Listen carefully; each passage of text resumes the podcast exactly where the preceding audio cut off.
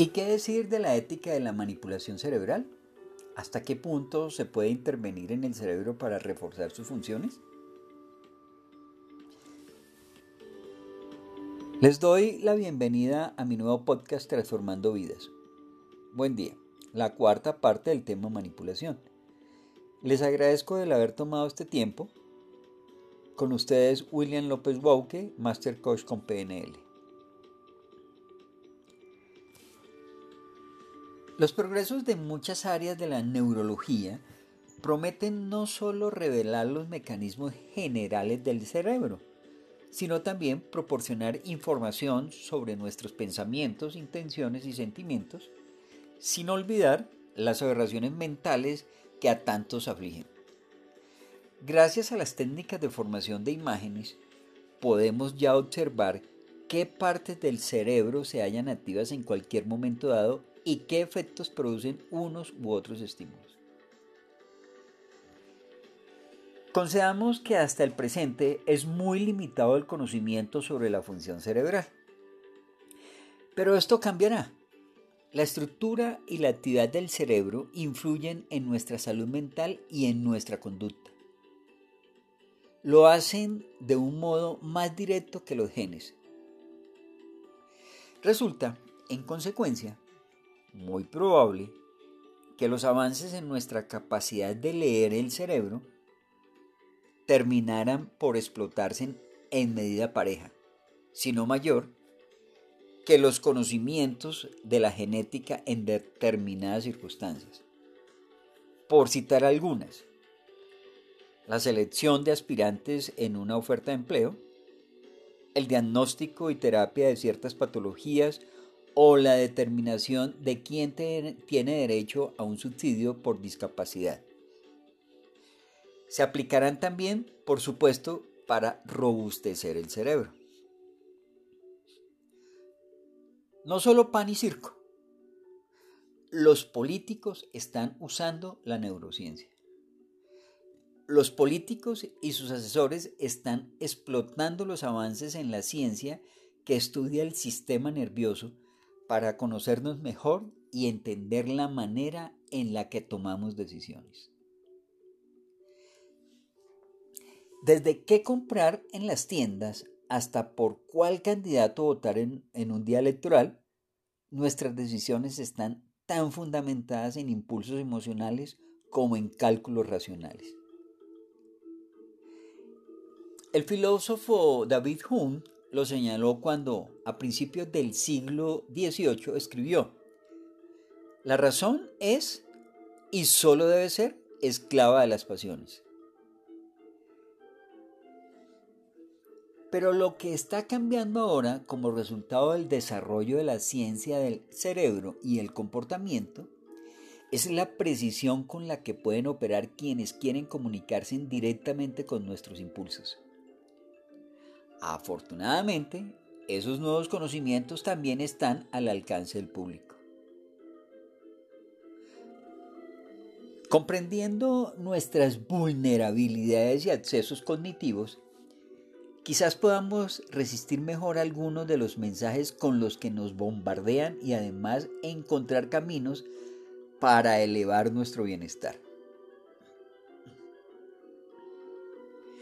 ¿Y qué decir de la política emotiva?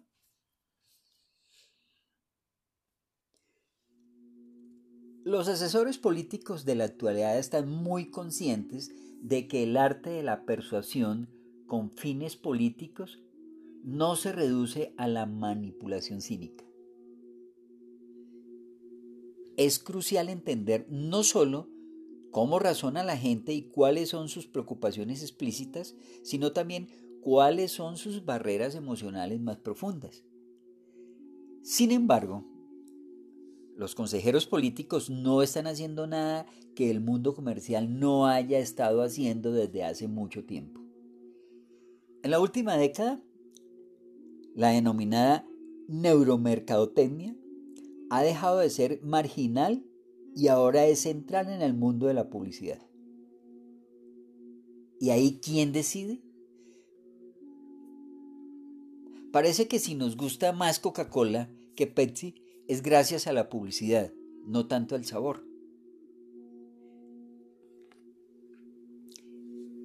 Gemma Calvert, una de las expertas más influyentes en neuromercadotecnia, argumenta que si bien es cierto que los publicistas siempre han apelado a nuestras emociones, la gran diferencia ahora es que el escanear permite a los mercadotécnicos literalmente ver la respuesta del cerebro.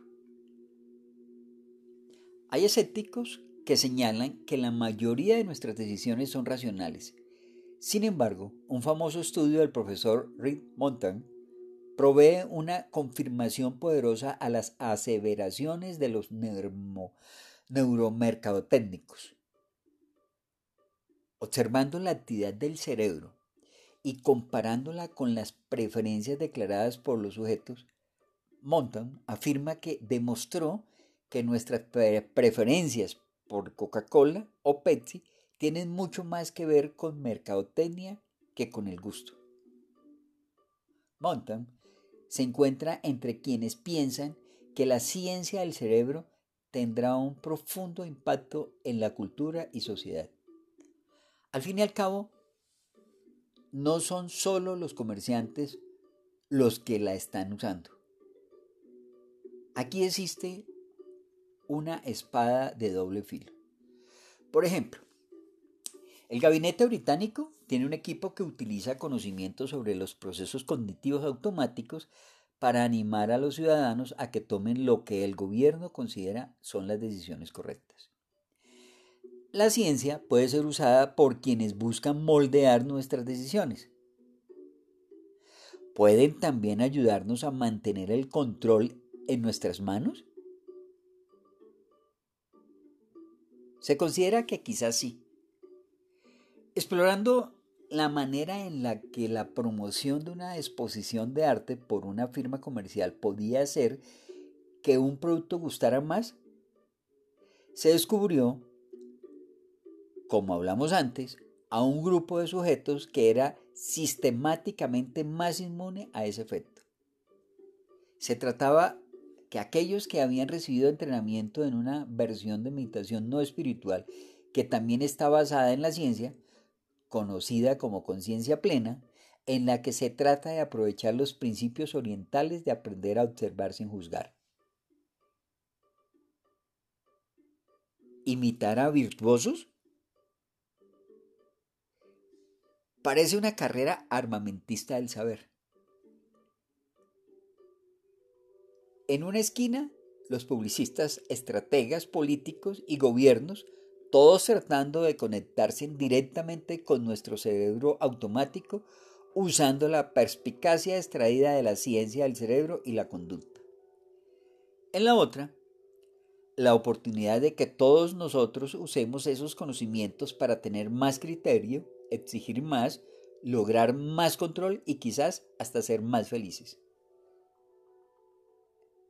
Entre tanto, como somos animales sociales, más influidos por el contexto y menos por la elección consciente de lo que asumimos, hay consejos simples para quienes quieren ser personas más virtuosas.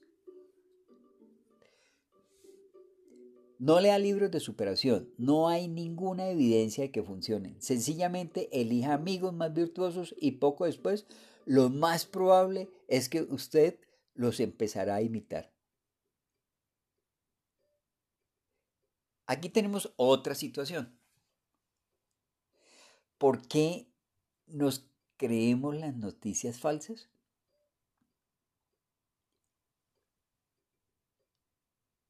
Hemos venido viviendo y en estos días se ha vivido una epidemia de noticias falsas o medias verdaderas, medias noticias. La desinformación está a la orden del día y uno ya no sabe qué noticias creer y cuáles no.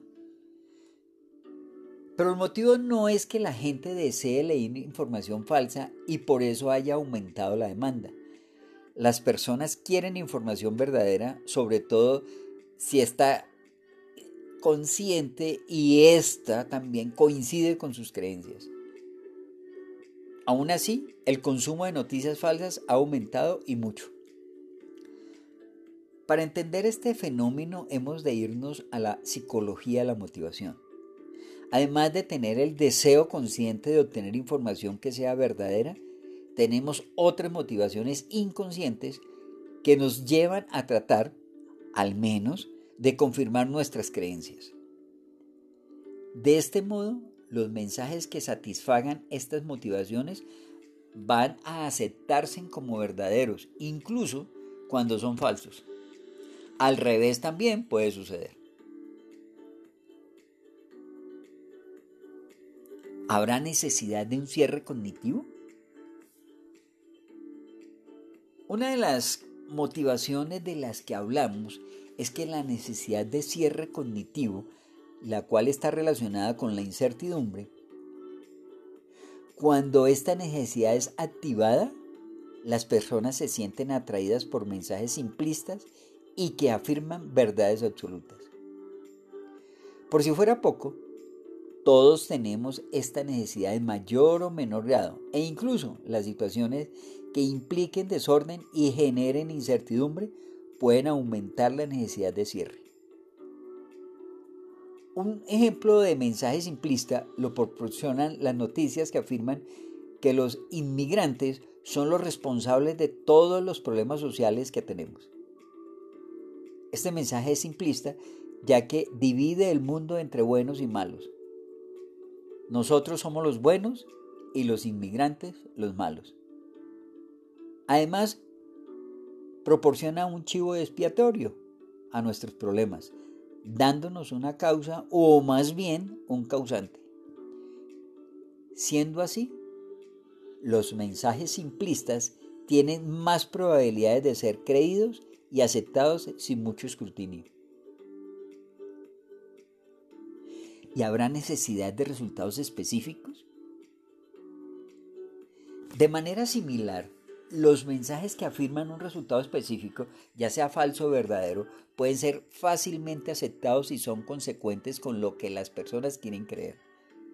Sin embargo, no nos vamos a creer cualquier cosa solo porque pensemos de una forma similar. Cuando las noticias falsas son demasiado extravagantes, como en el caso que se vivió alguna vez con Barack Obama, y contradicen lo que sabemos o lo que creemos que entra dentro de lo razonable, es más probable que sean rechazadas, incluso si estas noticias falsas pueden satisfacer nuestra motivación de resultados específicos. A pesar de lo visto, la falta de conocimiento puede hacer que incluso las noticias más extravagantes sean aceptadas como verdaderas. Diversos estudios han mostrado que las personas más educadas y de mayor edad, relacionado con una mayor experiencia, son menos vulnerables a las noticias falsas. Esto se debe a que cuentan con más recursos en cuanto a la capacidad crítica a la hora de calificar una noticia como falsa o verdadera. ¿Y habrán expertos en noticias falsas? En estos casos en los que predomina la falta de conocimiento, lo que solemos hacer es confiar en personas que consideramos expertas. Cuando el automóvil de uno se estropea, uno llama a un mecánico de confianza cuando uno, enferma, visita al médico de confianza. En el pasado, para la mayoría de los asuntos informativos sobre la sociedad, la política y el mundo, uno recurría a instituciones sociales respetables, como una agencia gubernamental, un representante del Congreso, el presidente o fuentes de medios masivos. En aquellos tiempos, el gobierno y los medios disfrutaban de un control sobre la confiabilidad y se les confiaba ampliamente. Pero esos tiempos han cambiado y ni el gobierno ni los medios disfrutan de la confianza de antaño. La reciente crisis y los casos de corrupción han contribuido a que cada vez confiemos menos en ellos. Ante esta falta de confianza en los medios de siempre, las personas han buscado otros medios de información que satisfagan la motivación de cierre y la de resultados específicos. ¿Y hasta dónde estamos intoxicados de noticias falsas? Los avances de Internet y el surgimiento de las redes sociales también han contribuido a la falta de confianza en los expertos y al aumento de las noticias falsas. El momento de confusión que vivimos, caracterizado por cambios rápidos y una agitación creciente, por ejemplo, el ascenso de potencias asiáticas como China, India, el terrorismo islamista, la inestabilidad económica, la crisis de los refugiados, etc., nos ha llevado a necesitar información actualizada. Queremos enterarnos al minuto de lo que pasa. Esta demanda, junto con el vacío creado por la desconfianza en las fuentes de información tradicionales, ha abierto una puerta a nueve fuentes de noticias, particularmente en Internet y a través de las redes sociales. Estas nuevas fuentes sobre las que hay poco o ningún control y que en ocasiones se ven motivadas o tentadas a cambiar las opiniones políticas de las personas en la dirección deseada, en otras palabras, manipular. Cualquiera que sea el remedio, la actual plaga de desinformación es motivo de preocupación, requiriendo y justificando un esfuerzo por parte de las instituciones sociales encaminadas a restaurar su empañada credibilidad.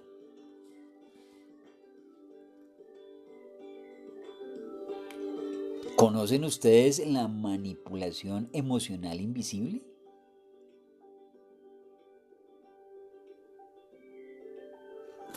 De un día para otro, esa persona encantadora y atenta que se ha convertido en alguien exigente y desagradable. ¿Qué ha ocurrido? Cuando observamos desde fuera las relaciones de los demás, nos resulta sencillo identificar si una está utilizando artimañas para manejar a la otra. No obstante, desde dentro del vínculo, la manipulación emocional invisible no siempre es tan fácil de detectar. La manipulación es un proceso de dos fases que comienza de una manera invisible. Nadie establecería una relación de ningún tipo con alguien que, desde el primer momento, le insulta, le humilla o le genera malestar. El manipulador va tejiendo una tela de araña en la que envuelve a la víctima y no es hasta que la tiene atrapada que muestra su verdadero rostro las carencias en la base de la manipulación emocional invisible. ¿Qué es esto? Hay que tener en cuenta que no toda manipulación se lleva a cabo de forma consciente y deliberada. Algunas personas, debido a sus propias carencias, sienten la necesidad de asegurar la lealtad y la dependencia del otro hacia ellos. Para lograrlo, realizan de forma inconsciente ciertas acciones manipulativas. Estas conductas pueden venir desde la infancia, donde se desarrollaron como mecanismo de defensa y aún siguen vigentes. Muchas veces el manipulador no tiene conciencia de que lo que es se trata de personas egoístas que persiguen un único fin, lograr sus propósitos, paliar sus miedos llenar sus carencias utilizando para ello a otras personas. Evidentemente, esto es absoluto y justifica sus actos, ni le resta gravedad el daño psicológico que pueden causar en la contraparte, que ahí en ese momento es abrumador. Por otro lado, las carencias de la víctima y su propia historia personal también la vuelven más vulnerable a ese tipo de relaciones de manipulación. Una baja de autoestima y una incapacidad de poner límites nos coloca en una peligrosa posición en la que, sin darnos cuenta, podemos terminar cayendo en una dependencia emocional.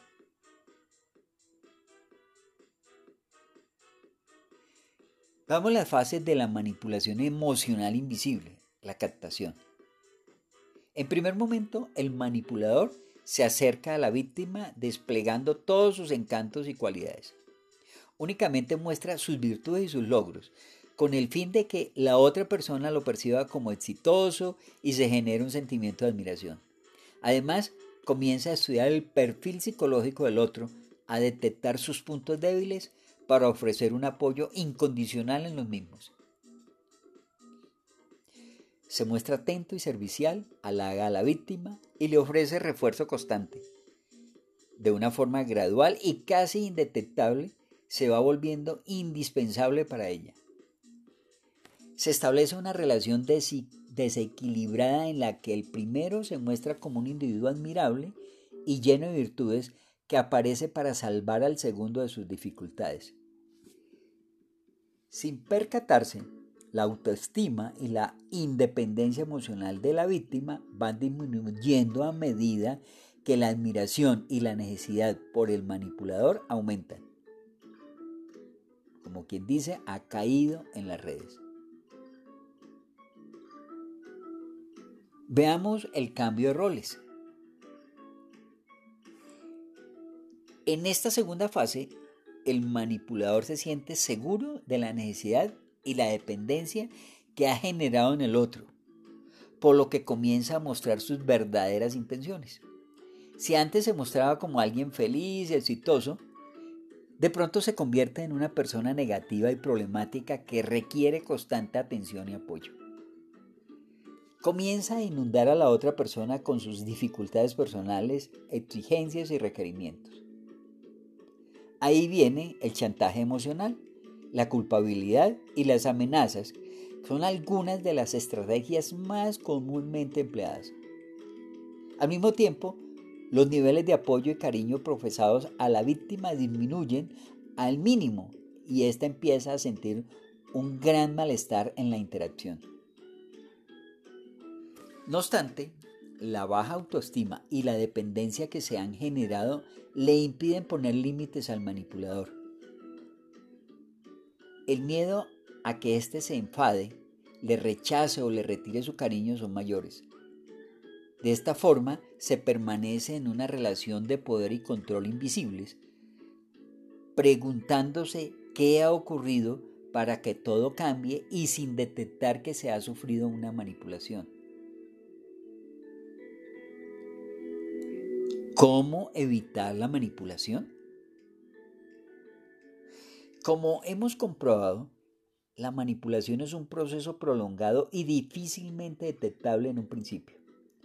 Si queremos evitar vernos envueltos en una relación de este tipo, hemos de estar alerta. Evitemos idealizar a las personas y sospechemos cuando alguien se muestre excesivamente solícito e implicado desde el primer instante.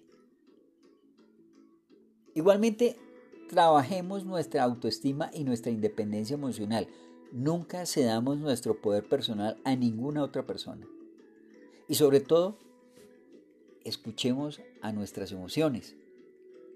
Si una relación se ha vuelto desagradable, si ya solo te reporta dolor, cuida de ti y sal de ese lugar.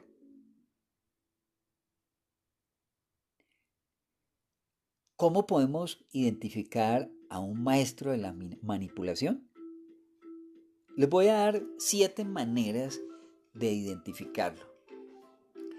Un maestro de la manipulación logra influir en lo que piensas, sientes y haces sin que te des cuenta de su juego.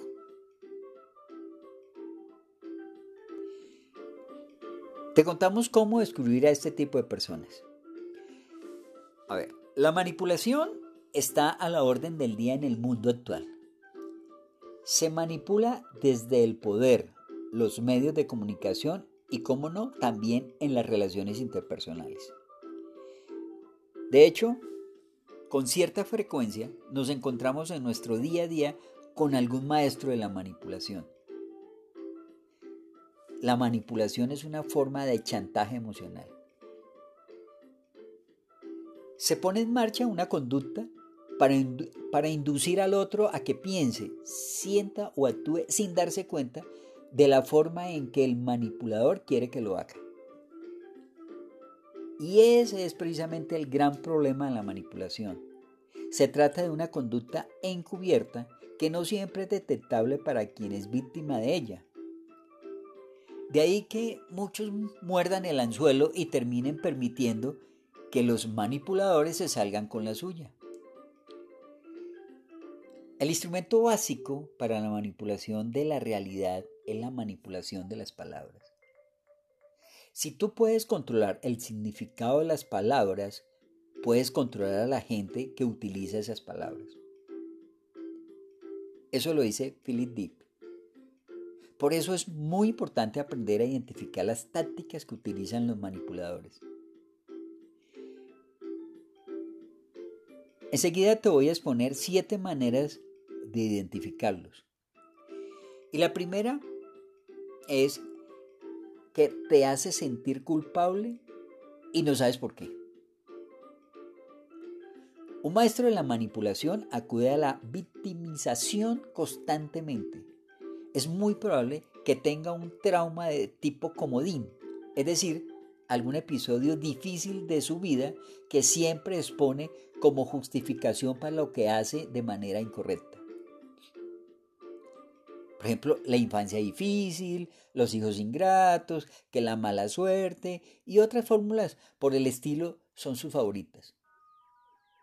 Lo que los descubre es que exhiben con cierto orgullo esas cicatrices emocionales y hasta terminan ufanándose de ellas. Si, por ejemplo, le reclamas por su falta de consideración, te responden diciendo algo como, tú te enojas porque no soy detallista, pero yo tuve que soportar un padre que me abandonó cuando tenía tres años. Así te desarman con sus traumas. ¿Quién va a ser tan insensible como para hacerle reclamos a alguien que trae encima semejante pasado? Así es su juego. El segundo es te amenaza con sutileza. Amenazar indirectamente es una de las tácticas más recurrentes entre los manipuladores. La han usado y la siguen usando desde los grandes líderes hasta los pequeños tiranos domésticos, pasando por avesados publicistas. Esta táctica consiste en prever el peor desenlace posible como consecuencia de algunas de tus conductas. Y te dicen, si sigues comiendo de esa manera, en seis meses estará como una ballena. No quieren que comas y probablemente no tienen argumentos para certificar lo que dicen. Simplemente desean que no actúes así. Tal vez les molesta lo feliz que eres al comerte un helado o creen que gastas demasiado dinero en comida. No te dicen abiertamente lo que piensan, sino que se limitan a anunciarte una hecatombe. El tercero, descalifica lo que haces a través de sarcasmos. Si algo detesta un maestro de la manipulación es la comunicación directa. No te dicen perro, sino que te ofrecen un hueso. Dicen el refrán popular. Por lo general utilizan el sarcasmo para ridiculizarte o minimizar el valor de sus pensamientos, sentimientos o acciones.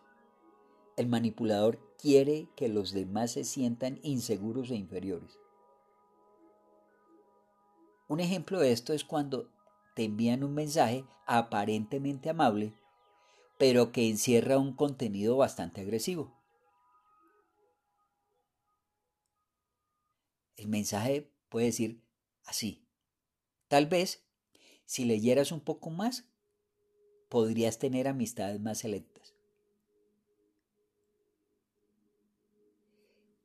Traducido quiere decir, eres una persona inculta y por eso tus amigos son unos pobres diablos.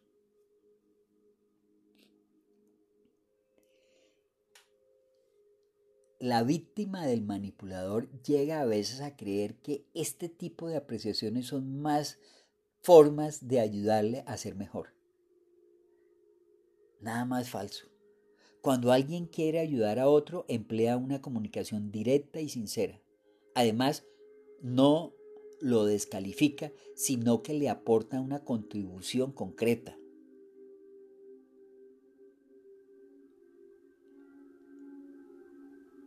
El cuarto es casi siempre es encantador. Los manipuladores típicos saben que al caballo se le acaricia para montarlo.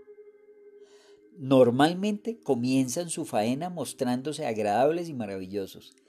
Te llenan de halagos y dan muestras de tener gustos exquisitos, conversación súper entretenida y gran sensibilidad frente a tus expectativas. Ese es el primer acto.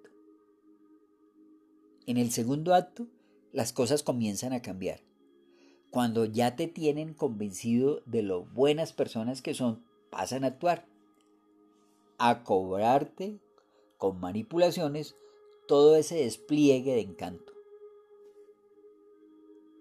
Han lanzado sobre ti una especie de red de seducción y tú quedas como impedido para evaluarlos objetivamente. Verás con buenos ojos lo que hacen y aunque de cuando en cuando te asalten las dudas, esa persona siempre encontrará la manera de recordarte que no se puede pensar mal de alguien que es en verdad fantástico.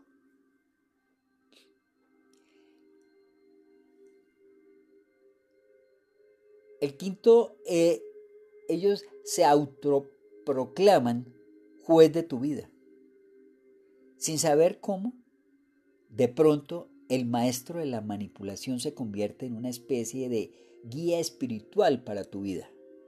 Son extremadamente hábiles diciéndole a los demás cómo deben vivir, aunque ellos mismos no pongan en práctica todo aquello que pregonan. Te dan consejos o te exponen grandes máximas filosóficas. Te indican lo que debes hacer paso a paso. Si no resulta, te culpan a ti él te dijo lo que debías hacer. Allá tú si no seguiste al pie de la letra las indicaciones que tan generosamente te ofreció. Un buen amigo, un buen consejero no te dice lo que debes hacer, más bien te ayuda a que tú lo descubras, porque cada quien es diferente y la respuesta que es válida para A quizás no lo sea para B. Quien te quiere bien te quiere libre, no dependiente. El sexto es hábil para hablar y también para cambiar de tema. Los maestros de la manipulación suelen ser también maestros en el arte de la palabra. Utilizan discursos floridos y fluidos. Tienen siempre a mano algún argumento sorpresivo o ingenioso, aunque se base en la mentira. Si te ridiculizan, diciéndote, por ejemplo, con ese vestido te ves como un pingüino y te molestas, enseguida añadirán, lo siento, no pensé que fueras tan sensible a las bromas. Sí o sí, ellos ganan siempre. Son los magos para hacerse en los tontos. Si los confrontas, probablemente no te responden desvían la conversación hacia otros temas y cuando menos te das cuenta, están hablando de asuntos que nada tienen que ver con lo que realmente reclamaste inicialmente.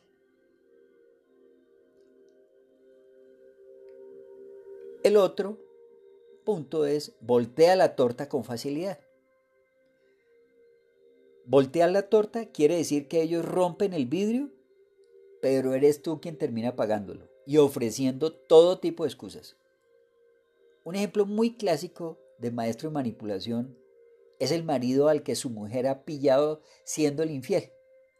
Cuando la mujer saca la factura del motel que encontró en un bolsillo, él se enfurece y le reclama por fisgonear en sus objetos personales. Le lanza una larga perorata sobre la importancia de la confianza en una relación y sobre el respeto de los espacios. Al final, la mujer se siente tan equivocada que termina pidiéndole perdón por ser tan controladora. Y el tema de la infidelidad acaba pareciendo un malentendido que jamás habría tenido que producirse.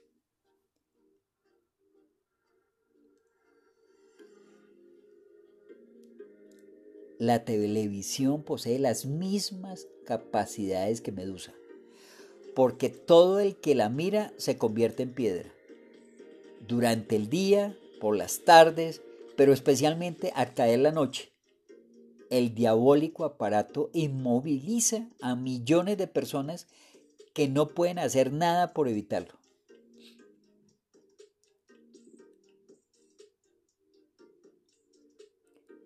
Existe, fuera de esto, la publicidad subliminal y la manipulación de la mente.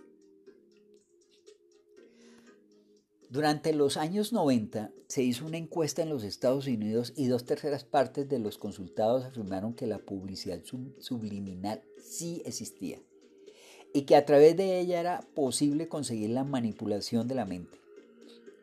Muchos en el mundo piensan lo mismo, más en los tiempos actuales cuando se suceden las teorías de conspiración. Lo cierto es que la duda también ha estado presente en varios científicos, que en distintos momentos se han dado a la tarea de verificar si es cierto o no que esos mensajes tienen eficacia. De hecho, la mayoría de los gobiernos prohíben la publicidad subliminal, dando por hecho que existe y que es un medio para la manipulación de la mente.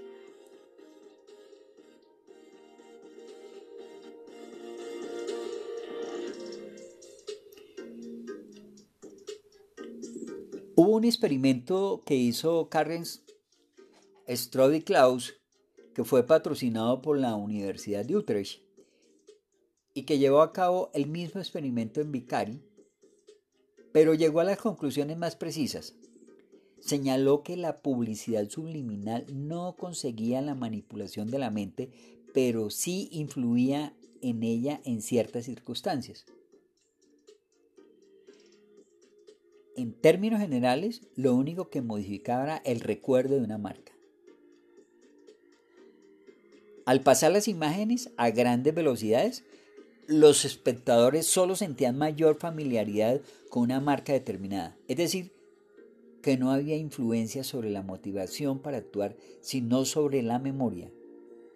Y esta influencia era también limitada, pues solo se conseguía el efecto con marcas ya conocidas previamente.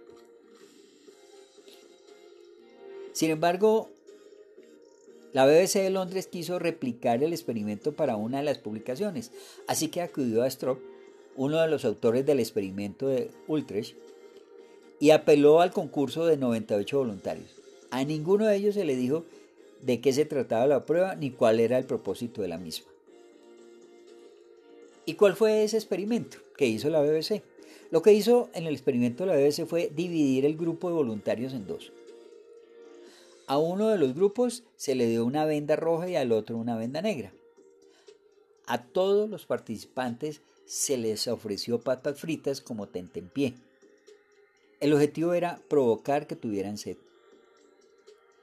Después se llevó a ambos grupos a una sala de proyección.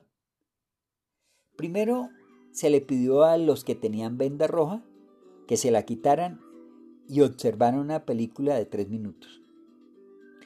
En ella se introdujo subliminalmente la palabra Lipton, haciéndose alusión al té de este nombre. Luego, el otro grupo, de las vendas negras, hizo lo mismo, pero a ellos no se les transmitió la imagen de la marca. Al final de la proyección, a todos se les ofreció el té Lipton y agua mineral.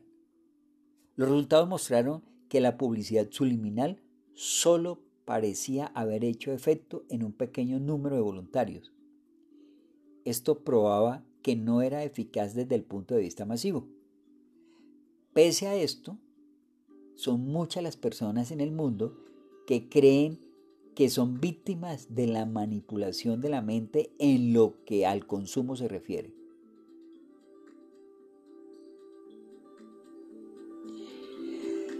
¿Y son las redes sociales una burbuja de manipulación ideológica? Gracias a las redes sociales y a su manipulación ideológica, las personas han ido modificando su comportamiento. Lo más visible es la radicalización y la intolerancia y la suficiencia que, sin darnos cuenta, se inculcan en esos espacios. Las redes sociales son un fenómeno demasiado nuevo como para tener ponderado con exactitud el peso de sus efectos. Sin embargo, lo que sabemos es que tienen efectos preocupantes sobre nuestra mente, emociones y estilo de vida. También es claro que entrañan mecanismos de manipulación ideológica no siempre visibles en un análisis superficial. Para las redes sociales como empresas que son, el comportamiento humano es una mercancía. Tiene la capacidad para estudiarlo con el fin, con el fin de conocerlo, comprenderlo y modificarlo. Principalmente modificarlo. Al lado de la manipulación ideológica que orienta hacia el mercado y el consumo, también hay formas de lograr que pensemos política y humanamente de un modo u otro. Muchos se preguntan si las redes sociales están ejerciendo una manipulación ideológica sobre nosotros, capaz de cambiar por completo nuestra visión de la realidad. A juzgar por las evidencias al respecto, la respuesta es sí. Los mecanismos que emplean son tan sutiles que es imposible detectarlos. Eso es lo más peligroso, ya que cambian nuestra mente y cooperamos con ellos para que lo hagan. Si no somos conscientes de lo que nos están haciendo, ¿cómo resistirnos a ello? Mientras recordemos que nosotros mismos somos la fuente de nuestro valor, nuestra creatividad, nuestro sentido de la realidad, entonces todo nuestro trabajo con computadoras valdrá la pena y será hermoso. ¿Existe esa burbuja de manipulación ideológica? Las redes sociales hacen que, sin darte cuenta, termines formando parte de una burbuja. Construyen un relato de la realidad especialmente diseñado para ti. Conocen tus miedos, necesidades, gustos, deseos. En principio, tú eres quien decide qué quieres seguir o qué temas te interesan. Un robot está atento a esto y con base a ello te hacen llegar una información u otra. Luego, son los algoritmos quienes deciden por ti. Señalan cuáles son los contactos que más frecuentemente vas a ver y cuáles son las publicaciones con las que te debes encontrar cuando navegues. Que uno de tus contactos no aparece en un lugar destacado en tu red no significa que su última publicación haya sido hace, hace mucho tiempo. Simplemente el sistema no ha seleccionado sus publicaciones para que aparezcan en tus actualizaciones diarias. Algo similar ocurre con los contenidos. No creas que las noticias o las informaciones que ves son las más actuales o las más relevantes. Lo que te aparece es una cuidadosa selección basada en tus gustos y preferencias. También por supuesto, en cómo el mercado puede captarte. En pocas palabras, es probable que terminemos creyendo que el mundo es eso que aparece en tus redes, cuando no es así. Tienes acceso a una pequeña burbuja diseñada en una buena medida por el servicio que te la facilita. ¿Habrá razones para ser precavido? Pregunto, no sé, ¿ustedes han oído hablar de Haron Leiner? Es una de las grandes figuras de Silicon Valley, la meca de los sistemas informáticos en el mundo. De hecho, es uno de los informáticos más brillantes que ha existido. También una persona muy crítica con las redes sociales. Antes creyó que Internet era el último bastión de la democracia. Hoy, en cambio, considera que la red y las redes sociales en particular son una fábrica de líderes absurdos y triviales por un lado e idiotas por el otro. Lanier escribió un libro que se ha convertido en el bestseller. Su nombre es 10 razones para ahorrar tus redes sociales de inmediato. Cada una de las razones correspondientes a uno de los capítulos de su libro y son las siguientes. Dice, pierde la libertad para decidir. ¿Qué pasa ahí? Que las redes son una forma de locura en nuestros tiempos. Que, las redes sociales idiotizan a las personas. Las redes sociales manipulan la verdad. Que las redes sociales le quitan relevancia a lo que dices. Que le destruyen la capacidad de empatía. que las redes sociales hacen infelices a las personas. Buscan que pierdas tu dignidad económica. Están impidiendo el ejercicio auténtico de la política y odian tu alma.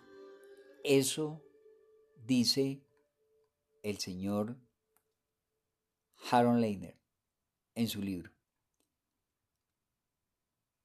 ¿Y qué decir del reino de lo igual?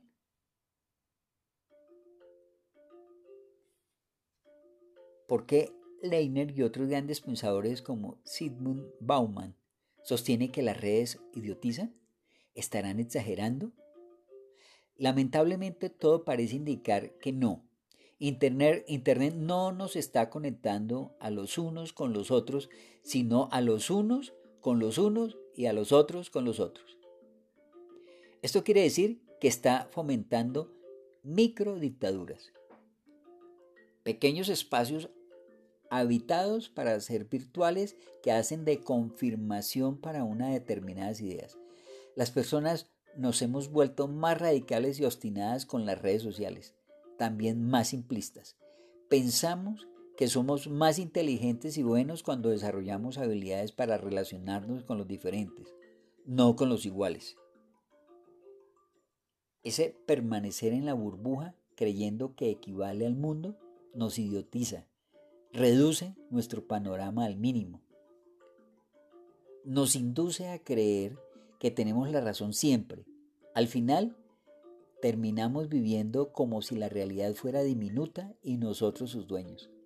Ese es el principal síntoma de nuestra ignorancia contemporánea y la principal consecuencia de la manipulación ideológica de las redes.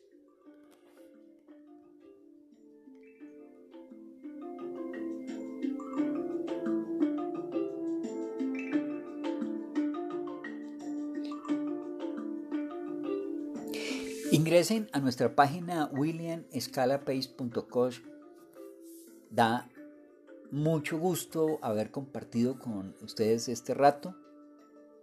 Y como siempre, queremos estarlos acompañando en todas las cosas que ustedes necesiten y por supuesto dispuestos a escucharlo. Gracias por haberme dado la oportunidad de poder compartir con ustedes estos 40 minutos en este nuevo podcast Transformando Vidas. Y los esperamos para el siguiente podcast, donde ya finaliza el tema de la manipulación.